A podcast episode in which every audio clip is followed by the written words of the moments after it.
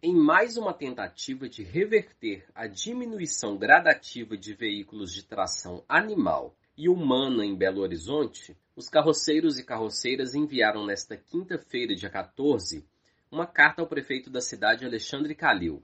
O documento, assinado pela Associação dos Carroceiros e Carroceiras Unidos de BH e região metropolitana, e também por outras 30 entidades, pede o veto total à proposição de lei 98 de 2020, aprovada em dezembro pelos vereadores de BH.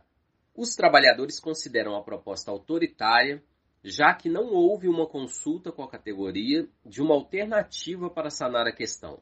Para eles, a lei é uma tentativa de criminalizar o modo de vida do carroceiro e reflete, abre aspas, o resultado de uma postura colonialista, racista etnocêntrica e higienista que busca impor sobre toda a sociedade uma única forma de se viver as relações entre humanos e animais. Fecha aspas.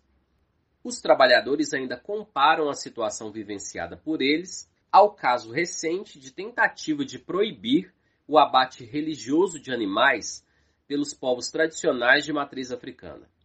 Os carroceiros de BH reivindicam ainda medidas entre os órgãos públicos e a categoria como o cadastramento de carroceiros e animais, a regulamentação da profissão, o atendimento veterinário e projetos sociais como a alfabetização dos trabalhadores, estímulo ao cooperativismo. Você pode conferir a íntegra da Carta da Associação dos Carroceiros e Carroceiras Unidos de BH e região metropolitana em nosso site brasildefatomg.com.br.